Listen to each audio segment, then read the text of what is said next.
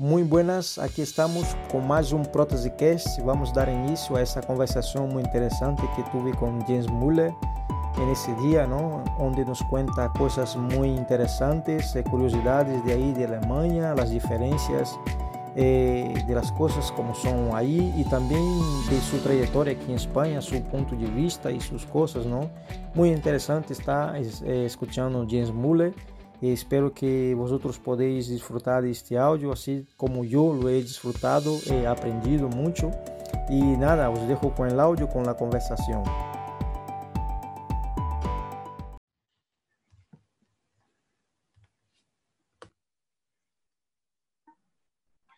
Muy bien, muy buenas noches, eh, buenas tardes, la hora que va a estar escuchando eso. Estamos aquí eh, un podcast con James Muller y nada, es una alegría, una alegría y un gusto estar aquí en esta noche, para nosotros tarde, noche fría, él ahí en, en, Madrid, yo aquí en el norte, en Asturias, pero bueno, ambos con frío, me imagino. Pero nada, aquí estamos un alemán y un brasileño. Parece un chiste, pero no lo es. Estamos, hablando, estamos aquí para hablar de, de ortoprotesia. El chiste es porque vamos a estar hablando en castellano los dos. A ver cómo sale la cosa, ¿eh? Pero bueno, intentaremos hacer con que se nos entienda bien. Y es, como digo, una alegría tener a, a James aquí con nosotros. Como sabéis, llevamos una serie de, de programas grabados ya y la intención es seguir a más. Está hablando con compañeros de varias partes del mundo porque creo que es un suma y sigue, ¿no? Cada persona tiene algo para aportar y, y una manera distinta de hacer las cosas, pero a fin y a cabo creo que estamos todos intentando hacerlo mejor. Así que sin más, quiero dar paso a James, que nos cuente de, de dónde viene, quién es. Bueno, James, te escuchamos. Bueno, muy, buen, muy buenas tardes a todos. Bueno, que no sé, en España la gran mayoría me conoce, pero en el resto del país no. Yo soy un alemán, efectivamente afincado en España, pues desde el 92. Desde el 92 llevo aquí en España, sigo con mi acento alemán, como tú dices, que quiere decir que eso no se me va a quitar. Y bueno, estuve 14, trabajando, 14 años trabajando para Autobot y llevo ya pues 13 años con mi propia empresa, más o menos. Y ahí seguimos en la lucha, que quiere decir que seguimos justamente con la misma problemática, lo que decías tú, André, que quiere decir que, que ese mundo tan desconocido para, no solamente para los usuarios, sino también para el tema sanitario, quiere decir, somos un poco el, la última parte del, del punto funcional de, de, esta cadena, ¿no? Es un poco, pues, casi está desconocido muchas veces. Y así. Bueno, sí, es verdad, es verdad. Eh, con los otros compañeros hablamos mucho del tema del equipo, el equipo no multidisciplinar, pero como dices tú, muchas veces nosotros estamos ahí, somos el último del último, ¿no? Pero bueno.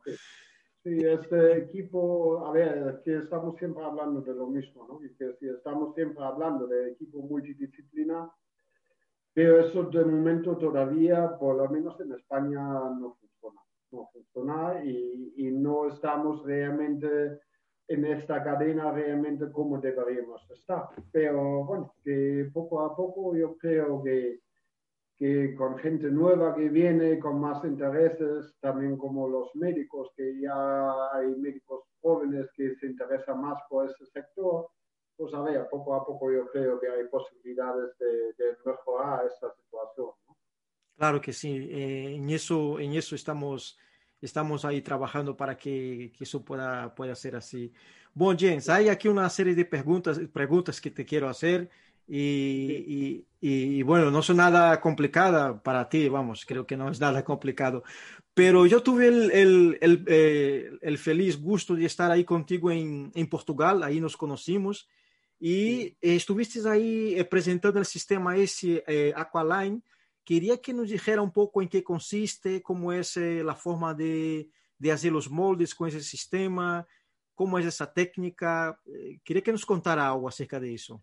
Sí, bueno, que nosotros somos los, representantes de Romedis, que es una empresa alemana que suministra ese sistema de toma de molde y que se llama el Agua Symphony.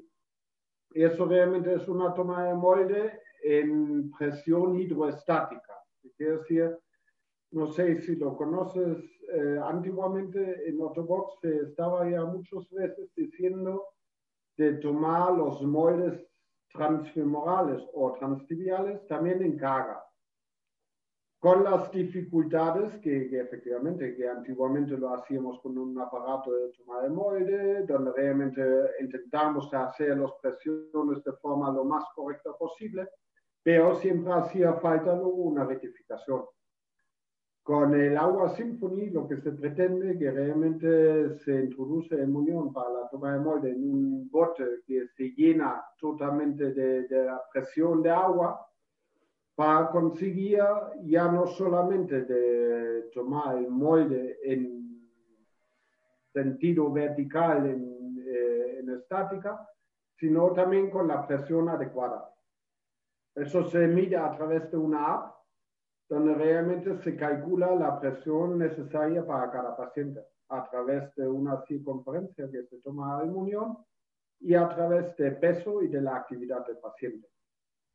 Una vez eso, calculamos los milibar que realmente necesita el usuario para tomar la presión exacta.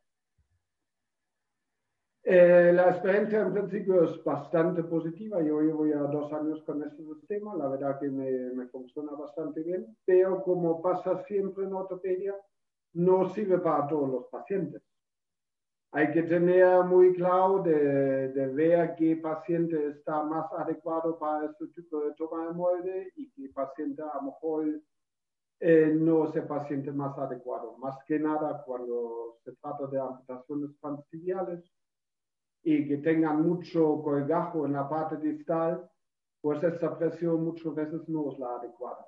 Entonces, pues necesitamos más o menos una unión firme, más o menos Puede ser óseo, ¿vale? Puede ser un unión bastante huesudo, pero sí tiene que ser, desde luego, no con una parte de colgajo muy grande, porque en un momento cuando presionamos por todos lados por igual, pues eh, nos deforma mucho el unión.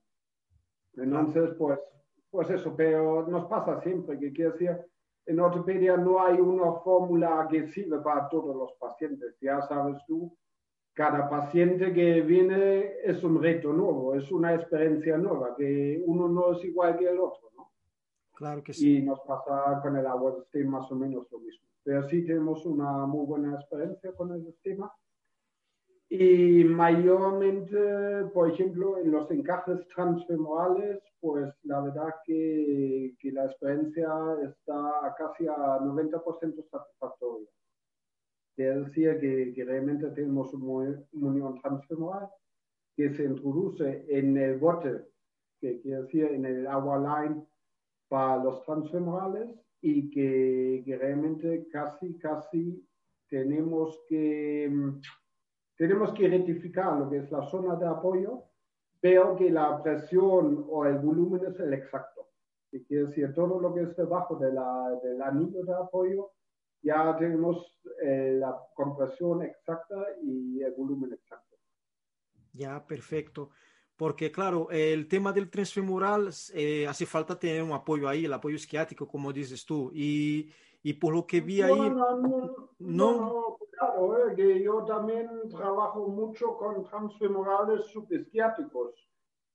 Quiere decir que, mm, que mm, efectivamente entramos otra vez en lo mismo, no sirve para todos los transfemorales, pero que, que, si la persona está un poco fuerte y con ganas de aprender, el sistema subpsiquiátrico desde luego es una muy buena solución, que quiere decir que aparte de la libertad, eh, permite realmente de presionar el muñón transfemoral por todos lados por igual que nos permita que nos podemos olvidar realmente del anillo de apoyo. Ya, interesante eso, sí. Para el usuario es una, es una gran ventaja, por supuesto. Claro que sí, porque no pocas veces los usuarios se quejan de los apoyos, ¿no? Eso es una cosa que vivimos a diario muchas veces, ¿no? Yo creo, yo creo que el gran, el gran problema que tenemos en ortopedia, en prótesis, desde luego son los encajes, que quiere decir que, que, que, que, eso es nuestro, nuestro problema y nuestro know-how, ¿no? Que quiere decir de, de, intentar de presionar por todos lados por igual sin adquirir algunas molestias en el encaje, roces, etcétera, etcétera. Y ahí tenemos todos los días un nuevo, un nuevo, un nuevo challenge por delante, ¿no? Realmente. Sí, sí, sí, sí, es así, es así, totalmente de acuerdo, porque claro, ese es, ese es el problema que tenemos, los encajes, ¿no?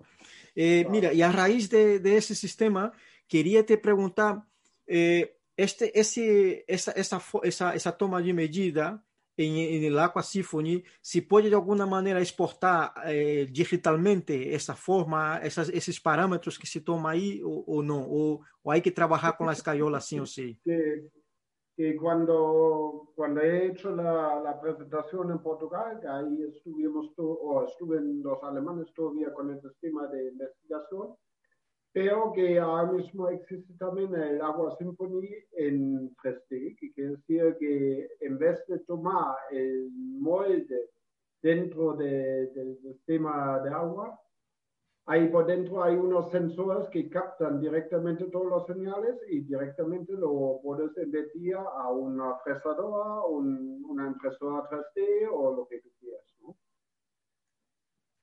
Eso, eso está ya disponible y que, que, bueno, que a mí personalmente de momento soy una ortopedia pequeña, no me valía la pena la, la inversión, yo sigo aquí con la escayola y aparte de eso soy más, soy más rápido. Quiere decir que en un momento dado para mí es más rápido de reinar un momento molde de escayola en vez de mandarle a una impresora 3D. Ya. Yeah. Que que eso es un poco, pero bueno, eso es por, por mi, mi, forma de, de, trabajo, ¿no? Porque es una, es una ortopedia pequeña y eso. Pero desde luego este sistema funciona muy bien y van avances ya bastante importantes en conseguir la previsión de reducción de muniones transtibiales en recién amputados. Quiere decir que que lo que están haciendo ahora mismo tienen un programa de previsión como una, un amputado realmente transtibial al largo de, de, su reciente amputación necesita unos parches reductores dentro del encaje. Entonces, la idea es un poco es eso, que sigue ya también funcionando, vamos, que están eh, funcionando bastante bien con este sistema en Alemania y decía que antes que venga el paciente que el encaje, el primer encaje de chequeo se lo ha quedado grande y lo hace un roce, pues automáticamente después de tres semanas este programa te avisa, oye, que tienes que avisar a este paciente porque ya tiene que poner el parche 2. Ya. Uh, después de otras tres semanas tiene que poner parche 3, que quiere decir que puede ser un parche en el publicio, puede ser un parche medio lateral, que esto un poco depende de la forma del paciente, pero el programa ya prediseña y previene o intenta de prevenir estas molestias que, que puede generar un encaje demasiado grande. Claro, eso es una cosa muy, muy innovadora, la verdad. Sí, sí, sí. Sí, sí, sí, sí, que. Que no, no, sé cómo lo han hecho los cálculos, pero que, que aparentemente que, que, sí, sí los funciona, ¿no? Que es un poco lo mismo que hacemos normalmente en el workshop, en el taller normalmente es eso, cuando nos llega el paciente y tenemos que reinar el encaje profesionalmente para poder seguir utilizándolo. Y el único, pues de una forma un poco más científica y prevista, que nosotros avisamos al paciente antes que él venga con las molestias. Ya, claro, ya se anticipa, se adelanta a, a ese momento, sí, sí. Eso es un poco la idea detrás de eso, sí. Claro, muy bien. Bueno, James, eh, sé que hay mucha curiosidad, yo personalmente tengo esa curiosidad, tú eres alemán, y hay una curiosidad, ¿no? Por Alemania, queriendo o no, es, es un centro de referencia, ¿no? Eh, mucha gente tiene tiene Alemania como referencia y es así, es cierto. Eh, quería saber cómo es la formación de un técnico ortoprotésico ahí en Alemania. ¿Hay cursos de nivel superior o el nivel técnico como aquí en España? ¿Cómo, cómo, cómo es eso ahí? la verdad que en Alemania también han cambiado ya muchos las cosas, pero en Alemania en general cualquier trabajo, cualquier trabajo está sujeto a una formación profesional. Quiere decir, hasta el panadero, antes que puede ser panadero, mm. está haciendo una formación profesional, que quiere decir que está a lo mejor trabajando durante toda la semana en un taller de, vamos, en una panadería y una vez a la semana tiene escuela para aprender la teoría. Este sistema ha sido siempre también para la ortoprotésica, que la ortoprotésica en mis tiempos fue un aprendizaje de, tres, no, de cuatro años, de una formación profesional, que quiere decir yo estuve trabajando en un taller técnico ortopédico y una vez a la semana tenía escuela. En esa escuela, a las semanas más avanzadas, pues ya te daban también ciertos deberes que tenías que hacerlo físicamente en el taller técnico ortopédico. Em, esto después de cuatro años, tú tienes la licencia de técnico o de ortopédico mecánico pero no tienes la licencia de poder abrir una ortopedia. Tienes que mostrar primero cinco años de experiencia y después puedes sacar el título de maestro ortopédico, que cual ya te permite de abrir tu propia ortopedia. Va, interesante, interesante.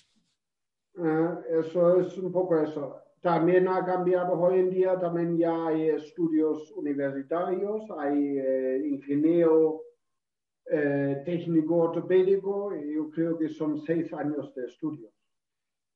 Pero, pero bueno, que eso también está todavía bastante empezando, que quiere decir que ahora mismo en Alemania, no sé, hay 10 ingenieros o, o una cosa así de momento. O sea, que es algo que está todavía reciente, no es algo que lleva ya mucho, muchos años. Lleva años, lo que pasa es que, claro, la gente tampoco puede estudiar tanto tiempo, tanto tiempo que tienen que trabajar, a cierto modo. Claro. Eso. Pero que en cualquier caso, normalmente em, la formación principal es como una formación profesional de cuatro años y luego ya, pues después de mostrar tus años de experiencia, puedes sacar el título de maestro. Muy bien.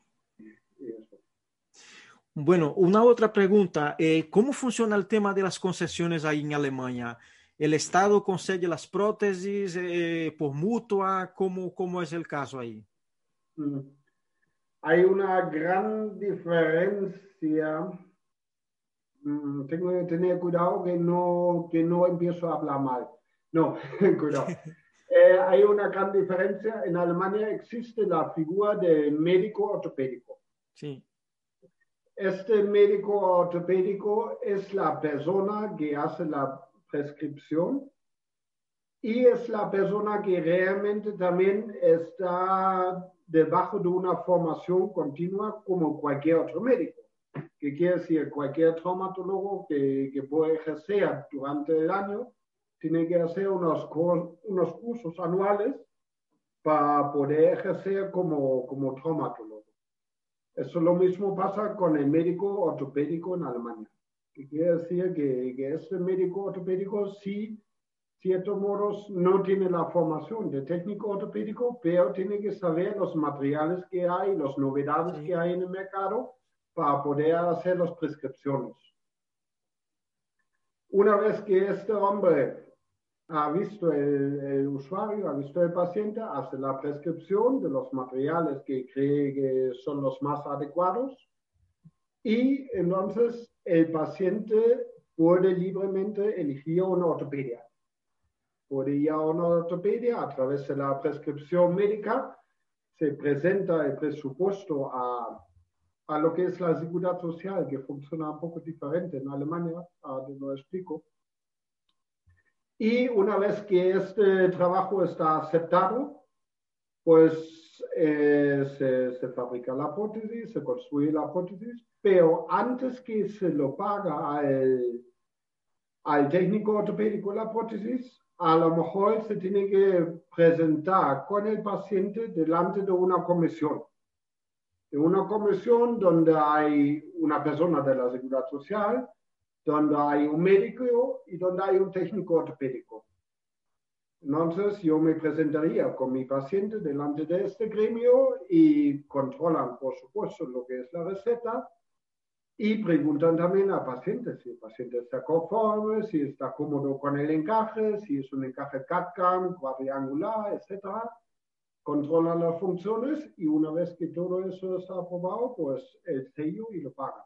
Y si lo pagan internamente, vamos que internamente, que quiere decir que eh, si el médico cree que para el usuario una rodilla electrónica es la más adecuada, pues ese luego está pagado. Claro. ¿Vale? Pero siempre con un cierto control, que quiere decir que, que más que nada no todos los prótesis entran en ese control de comisión, pero desde luego desde más elevado el precio de, de la prótesis, pues desde luego entra en ese control de comisión.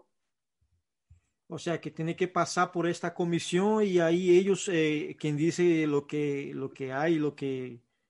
Sí, o sea, y que ellos que lo aprueban. Echan, echan, un vistazo y lo controlan y digan, oye, que, que sí, todo correcto, que, que el paciente está contento, el ortopédico ha hecho lo que, lo que hemos pedido y ya está. Y el paciente no tiene que aportar nada de dinero, digo, no tiene que... No, no, no, no, no, no, no, no, no, no, no. Pero que ahí está el tema, que quiere decir que la gran diferencia, cierto modo, creo, está en que, que los médicos de, que hacen la prescripción saben perfectamente de todos los componentes que hay en el mercado y tienen suficientemente conocimiento para, para elegir el producto más adecuado. Algunas veces a lo mejor pues tampoco están muy seguros, lo pueden consultar con una ortopedia, lo que sea, pero que en cualquier caso normalmente tienen grandes conocimientos de, de todos los productos ortopédicos. Claro, eso, eso es muy importante porque aquí en España vivimos una realidad muy distinta, ¿no? Porque a veces lo que pasa aquí es que la receta casi que es automática, ¿no? El paciente eh, tiene una amputación X y es su primera prótesis y, y, casi siempre va a lo más básico, ¿no? No sé si me explico. Y, y bueno, no, no tiene un conocimiento más, más profundizado de los componentes, como explicas tú, ¿no? Ni, ni eso, ni, ni el mayor problema muchas veces empieza, André, ya con la amputación. Yo siempre cuento lo mismo. En Alemania también un paciente que ha tenido un accidente de tráfico, por ejemplo, el médico que está en el hospital en urgencias, lo primero que tiene que hacer es salvar la vida. No puede ser especialista en amputaciones. Pero antes que lo dan el alta al paciente, viene el médico ortopédico y revisa el muñón y dice, oye, que para este muñón, en este caso, para que tú tengas una buena calidad de vida, tenemos que hacer una reamputación o una reconstrucción del muñón para realmente tengas el máximo de funcionamiento de la prótesis. Este paso aquí falla. Falla muy a menudo, que quiere decir que muchas veces, eh, la gran mayoría de las veces en las amputaciones ni se hace una radiografía. Entonces, pues luego viene el paciente con problemas y ya sabes tú que muchas veces el paciente va al hospital, vuelve a la ortopedia por molestias, vuelve otra vez al hospital, hasta alguien en un momento dado realmente se le ocurre decir, oye, vamos a echar un vistazo a ver, a ver realmente lo que tenemos, ¿no? Sí, sí. Y eso es una gran, gran problemática, quiere decir que yo creo que, que nosotros, nosotros muchas veces, es que no se trata de ir en contra de nadie, se trata otra vez de trabajar en equipo, que quiere decir que, que muchas veces pasan esas cosas como me ha pasado otra vez con, con una chiquilla que tengo ahí de abajo de, de Marbella, que lo han reamputado, una amputación transtibial y lo han dejado el perené dos centímetros más largo. Entonces, dices, oye, eres médico, pero pregunta. Si tú no sabes, pues pregunta a un compañero, pregunta a un ortopédico o pregunta a alguien. Para realmente esas cosas no pasan, ¿no? Pero bueno, eso es el pan de nuestro día, un poco, Sí, sí, pero e, es muy importante lo que estás abordando porque muchas veces los problemas que tenemos nosotros eh, en, en, el taller a la hora de fabricar los encajes eh, está justamente en eso, porque si el muñón, eh, si el muñón no está bien, eh, vamos a tener problemas. Ya podemos poner ahí el carbón, lo que sea, el, la silicona, pero si hay muchas partes óseas ahí que no hay, que no hay músculo por no encima, vamos a tener problemas. No solamente, no solamente partes óseas, que quiere decir es muy común después de una amputación que a lo mejor tenemos un pequeño espolón, una calcificación es donde se realmente ha cortado el hueso, que, puede pasar, que el hueso no está bien limado o el paciente se ha caído y sale una calcificación. Esas calcificaciones son como un espolón calcáneo, que son como unos pequeños gafios que el paciente ve las estrellas. Ya puedes hacer los encajes que quieras, pero no vas a conseguir el paciente que vaya bien. Claro, claro, claro. Simplemente en transfemorales, que realmente amputaciones que no se ha hecho la miodesis, que quiere decir que, que el fémur está totalmente suelto, la musculatura va por un lado y el hueso va por otro. Esas son complicaciones que al final lo intentamos solucionar, pero sí sería bastante más fácil si alguien nos ayudaría. Decía, pues mira, este muñón sí efectivamente se podía mejorar y la calidad de vida del paciente se podía mejorar. Claro que sí. ¿Sabes? Que, que son un poco esos temas que, que, por eso digo, tengo que tener cuidado porque me encienden. Pero aquí tú, mira, tú estás libre para hablar lo que sea, porque sí, acredito, sí. creo, creo que tenemos que hablar de estas cosas, porque nosotros eh, muchas das vezes nos encontramos com o paciente e passamos muito tempo com esse paciente e sabemos suas queixas. Os médicos fazem o que têm que fazer, salva a vida, como dizias tu, pero o técnico ortoprotésico passa muito tempo com o paciente e tienes que se las ver aí com ele, não? Porque não consegue eh, se reabilitar e muitas vezes echa toda a culpa a los encajes e, e, e nem sempre é assim. No, y, y, quien realmente sufre detrás de eso, André, es el paciente. Sí, porque eso. Tú, porque tú mandas el paciente al hospital, el hospital lo manda el paciente otra vez a la ortopedia, que el encaje está mal, etcétera, etcétera, y al final el paciente va como un ping-pong de hospital a ortopedia sin, sin soluciones, sin, sin ver el fondo, ¿no? Y eso es, yo creo, es una problemática importante, importante que creo también para, pues, pues no, para no hacerme muchos más enemigos en España que tengo ya, es un poco, es un poco, sería muy fácil realmente de solucionarlo, porque yo creo que, que se podía coger a una serie de médicos rehabilitadores realmente de formales de una forma para la ortoprotésica y realmente dejar unos centros instalados en distintos puntos en España donde realmente un paciente que quiere una mejor prótesis se tiene que pasar por este centro, donde realmente hay un médico que sabe de esas cosas y tenga la capacidad de controlarlo. Y yo creo que no sería tan difícil de solucionarlo, lo que pasa falta un poco voluntad. Sí, sí, no, es, es eso, que empezamos, empezamos eh, ese podcast hablando del desconocimiento que hay en, el, en, nuestro sector, sobre todo aquí, ¿no? En España estamos viviendo eso, porque lo que dices tú no es una cosa del otro mundo hacer eso, ¿no? De tener no. centros de rehabilitaciones. Yo lo digo, América Latina, eh, hay países ahí que son muy pobres, pero ellos tienen centros dedicados a rehabilitación ahí, ¿sabes? Mismamente yo, en Brasil. Yo lo que te quería decir ahora mismo, yo creo que la figura del fisioterapeuta en Brasil yo creo es una figura muy importante y que hace muy buen trabajo, que quiere decir que, que eso aquí en España no existe.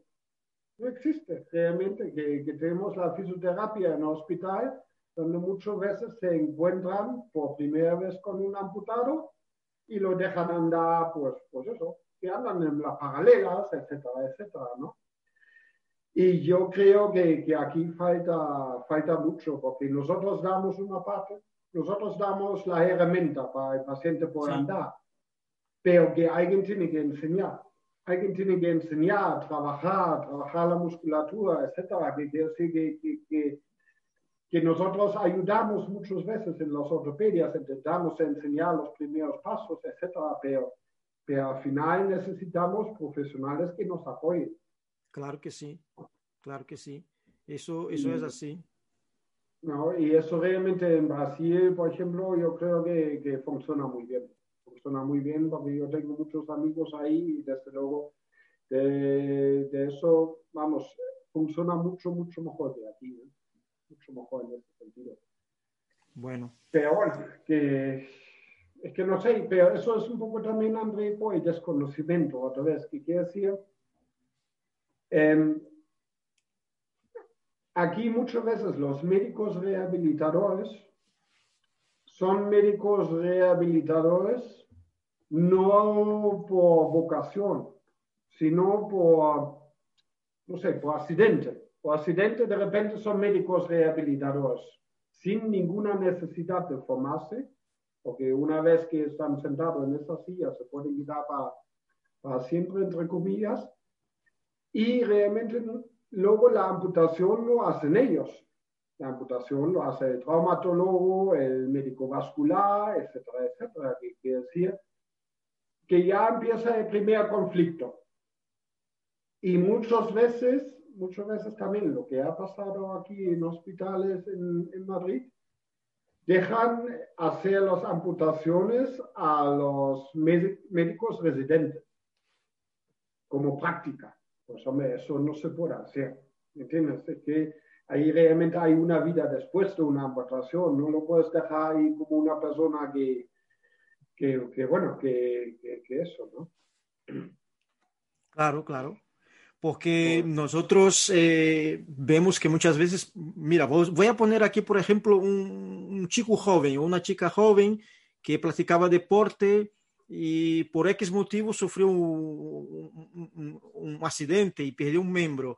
Si esta amputación no está bien hecha, esta persona se va a ver frustrada por, por, por toda su vida, ¿no? Y tú trabajas con, con prótesis eh, eh, eh, esportiva y quería que de paso nos dijera algo acerca de eso, pero eso es así.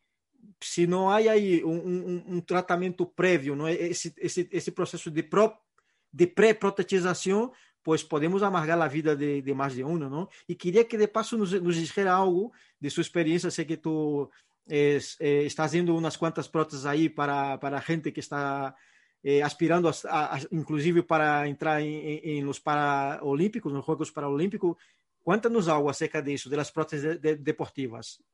Bueno, as próteses deportivas que te vou contar que en principio son las mismas prótesis con otras alineaciones y un poco más exigencias al sentido de, de cambio o control de volumen. ¿no? Es un poco, poco eso.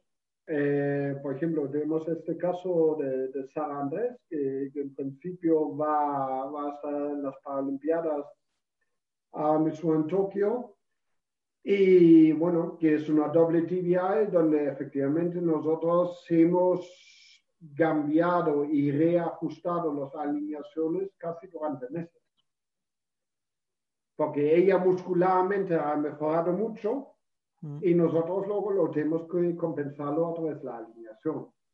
Es decir, que mm, son un poco exigentes en el sentido cuando tratamos como con cualquier deporte profesional Quiere decir que, que, ahí realmente esta gente, pues, pues eso, en el momento que ellos mejoran de forma muscularmente, nosotros de otra forma tenemos que realinearlo o reajustar la alineación. Las prótesis deportivas, desde luego, algunas veces es más complicado porque, claro, intentamos siempre dejarlo lo más ligero posible y que en ese caso, pues, cuando los prótesis están montados por detrás del encaje, pues nos toca hacer todo nuevo, repetir el encaje o, o cortar toda la pieza de alineación y pegarlo de nuevo, etcétera, etcétera. Claro. Un poco... A ver, está bonito, está bonito, pero es, mucho trabajo. ¿eh? claro, porque yo tengo eh, visto de una manera positiva que muchas campañas publicitarias ahora de grandes empresas utilizan eh, atletas, ¿no? Que usan prótesis y eso eh, llama la atención para bien. Por eso que traigo un poco ese asunto, ¿no? Porque, claro... No, hombre, la, la dificultad está un poco en esto, es que una vez, hace dos años, hemos hecho aquí una jornada en, en Madrid con el apoyo de, de y con la FEDO, para gente que, que, que, es usuario de prótesis, por lo menos pueden probar un día una prótesis deportiva. Porque, claro, eso es complicado, que quiere decir, ya hablamos con el tema de los costes, ¿no? Que, que a un usuario normal ya cuesta de pagarse la prótesis del día a día para invertir en una prótesis deportiva que no sabe si al final lo va a utilizar o si realmente se va a enganchar de forma continua. Entonces, pues aquí es un poco también la dificultad que, que los usuarios, por lo menos, pueden un día probar a ver si realmente están capaces de correr, si les gusta, digo correr como montar en bicicleta o lo que sea, ¿no? Claro, claro. Sí, no, una buena iniciativa, porque eso sí, hay que probarlo un poco antes, ¿no? Para ver si, claro, al final. Es que, que, mucha gente a lo mejor quiere correr, pero claro, si no han corrido nunca, por ejemplo, que si no han hecho deporte antes de la amputación, pues después de la amputación va a ser mucho más complicado. Es que es así. ¿no? que tú tienes a lo mejor una persona deportista y bueno, pues a lo mejor lo tiene muy claro que va a correr otra vez porque, porque quiere, pero una persona que nunca ha hecho deporte, pues, pues a lo mejor también es un poco complicado de, de realmente el inicio. Claro, claro que sí. Bueno, queria passar a um outro tema também que entre os, os técnicos ortoprotésicos hay sempre aí não su, su, um pouco o dilema, não? Eh, prótese transtibial, eh, sistema vacío ou, ou PIN? Que opinas? Sei que há que adequar-se um pouco ao paciente, pero assim, personalmente, tu, se tuvieras que decantar por um sistema, qual de los dois elegirías? Ou ambos. A ver, vamos a ver, que, ya, que nosotros, a ver, yo soy, soy gran amigo del vacío, ¿vale? Soy gran amigo del vacío. Creo que mm, si el volumen es estable del paciente, yo creo es la mejor forma de evitar cualquier rozamiento, cualquier, eh, cualquier fricción entre unión y encaje. Yo creo que ahí el vacío, desde luego, estoy convencido. Em, hay los sistemas hoy en día, como, como eso también de, de otras marcas como Shu y eso, que, que, ya están combinando el tema de pin y succión, que va realmente facilitar un poco al usuario de, de, probar un poco ambos, porque todos los sistemas tienen un poco su, su pro y contra, ¿no? Sí. Quiere decir que, el sistema de PIN, desde luego, para la gran mayoría de usuarios es un sistema de, de colocar, de, utilizar muy confortable, muy fácil. Hasta incluido lo que me ha pasado muchas veces con pacientes que he cambiado del sistema de PIN a succión, pues lo gusta mucho para el tema de andar, pero cuando están, por ejemplo, haciendo un viaje en el coche, cuando por la noche de repente se tiene que levantar de la cama para ir al baño o lo que sea, pues desde luego eh, la succión es mucho más incómodo. Que quiere decir que, que eso son un par de cosas que eso, pero en general sí soy muy amigo del sistema de succión y creo que podemos controlar mucho más las, las fricciones con, con el vacío. Sí. Ok, perfecto, perfecto. Muy bien. Pues nada, avanzamos para, para un otro tema que yo creo que está ahí, que es el tema que ya hablamos así un poco de pasada, ¿no? Pero el tema del CAD-CAM, del, del 3D, la introducción del 3D del CAD-CAM en la, en la ortoprotesia, ¿cómo, ¿cómo ves ese tema? ¿Ves que algo que todavía necesita madurar más o que ya es una tecnología que ya se puede estar utilizando? Mm, yo creo que, que, es una tecnología que se puede utilizar perfectamente. El, el problema que veo, en mi caso, por ejemplo, yo soy muy acostumbrado de tocar. Estoy muy acostumbrado con las manos de tocar los muñones y quizás tengo más facilidad de traducir esto a un positivo de, de escayola que a un teclado de ordenador. Es el problema mío, no es el problema del sistema. ¿eh?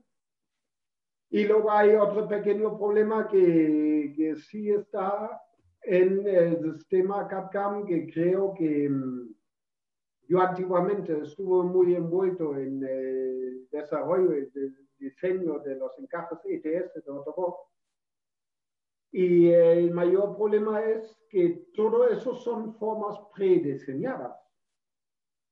Prediseñadas por algún técnico. Es decir, que, que si tú coges un sistema CAD-CAM y simplemente introduces las medidas, pues a lo mejor como encaje profesional, en el 80% como eh, encaje de inicio de puede funcionar, cuando ya el paciente quiere un encaje más perfeccionado o necesita un encaje más ajustado, tendrías que hacer esas modificaciones sobre la pantalla. No puedes coger solamente este modelo prediseñado. Y ahí donde creo que fallo yo, desde luego, como técnico y como yo, mi generación, seguramente. Y quiero decir, yo creo que la nueva generación tenga muchas más posibilidades y y capacidades de hacer estas modificaciones sobre la pantalla. Pero yo creo que efectivamente la tecnología está ahí y puede funcionar perfectamente. El único es eso, que nosotros nos tenemos que acoplar o, o realmente lo que hemos aprendido de realmente de, de cambiarlo y hacerlo en la pantalla. Claro, claro. Ahí, sí. ahí está el problema, creo. No, no creo que el sistema es malo, yo creo que el único que depende cómo, cómo te pilla, que quiere decir que a mí, por ejemplo, la verdad que los ordenadores no, no son mi pasión, ¿vale? lo necesito, lo necesito para trabajar, pero que, que, por ejemplo, a modificar un molde en escala me resulta más fácil que en una pantalla, a mí personalmente. ¿no? Pero desde luego yo creo que el mayor problema está eso, hay que como todas las herramientas, igual como hemos hablado del agua system, el agua system puede estar muy bueno siempre y cuando que lo aplicas de forma como debería ser.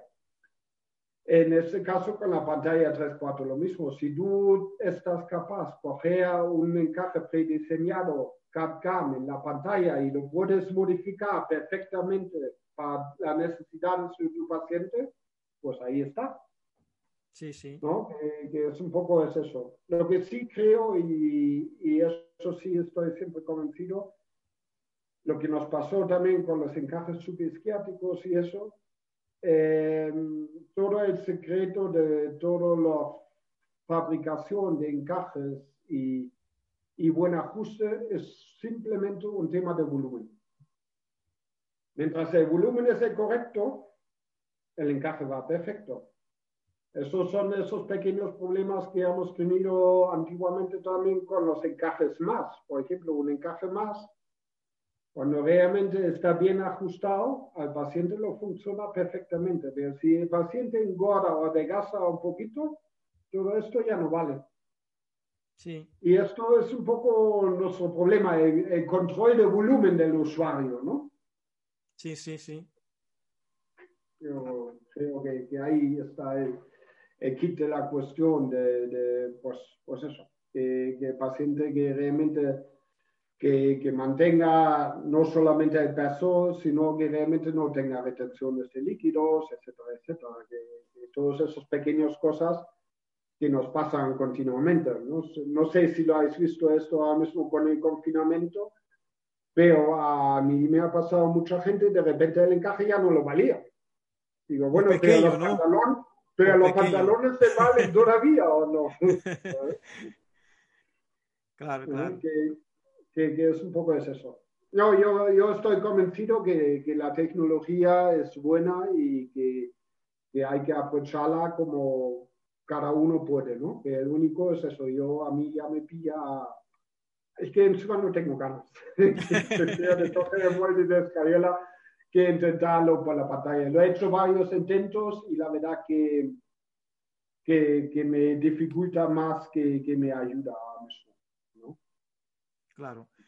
Sí, sí, no, es, es interesante traer ese tema porque mm, tienes mucha razón, llevas razón cuando dices que la, la, generación que está llegando ahora va a tener mucho más facilidad, porque los que, los que vinieron de antes eh, lleva toda una vida con ese sistema y que, que funciona, porque también eh, eso es, eso es cierto, ¿no? Funciona y, y, está acostumbrado a tocar, pasa un poco también de lo mismo, ¿no? De poder tocar, de, de conseguir... Eh, traducir eso con las manos, ¿no? Y con, con, la lima de toda la vida, ¿no? Con que usamos en el taller, las herramientas del taller. Y si tú eres capaz de hacer eso con las herramientas manuales, perfecto.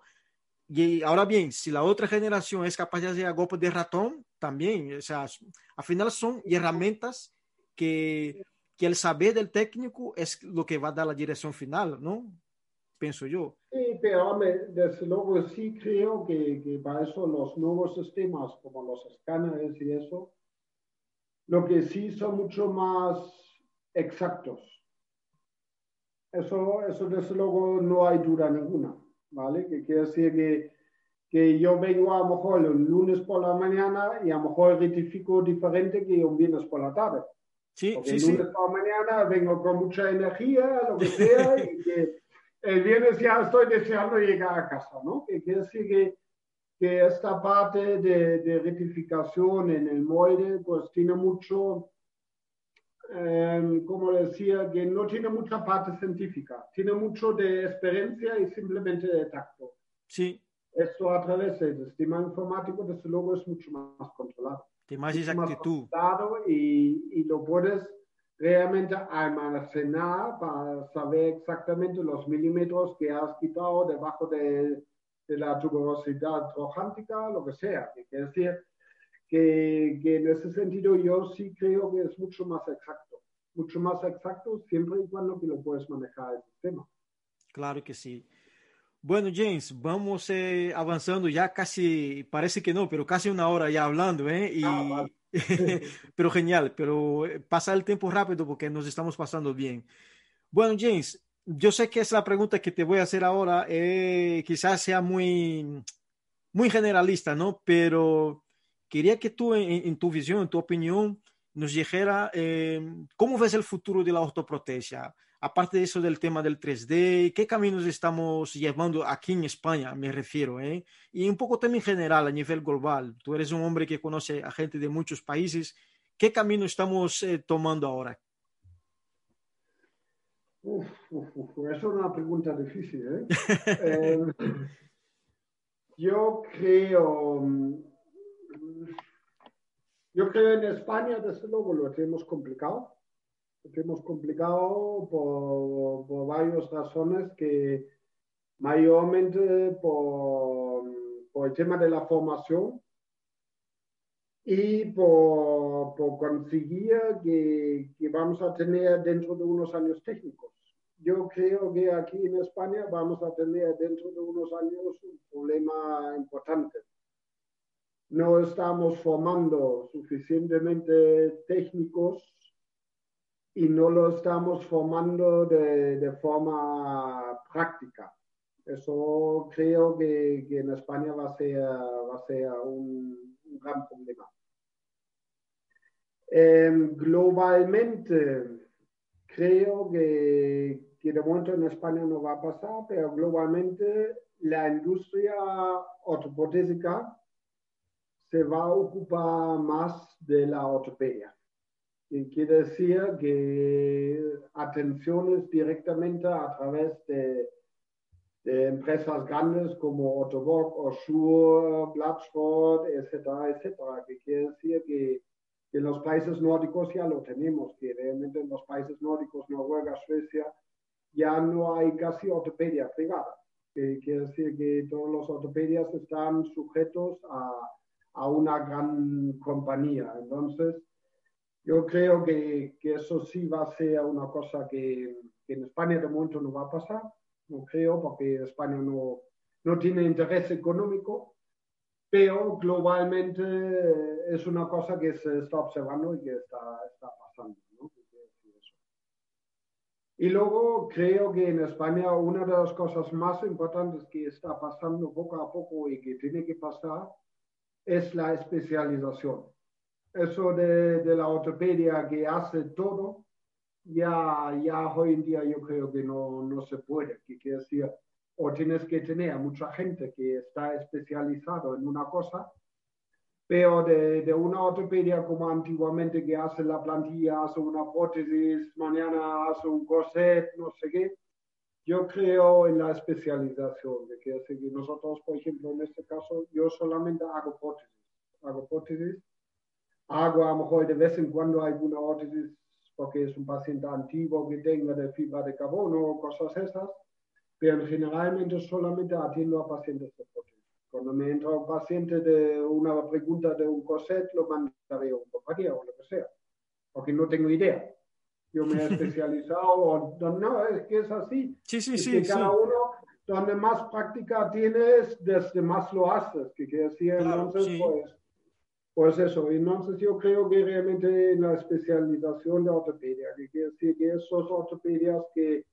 que pueden hacer de todo, desde la plantilla a un, un yo qué sé, un workout, una silla de ruedas, a, yo creo que y esto poco a poco va a desaparecer sí. en España.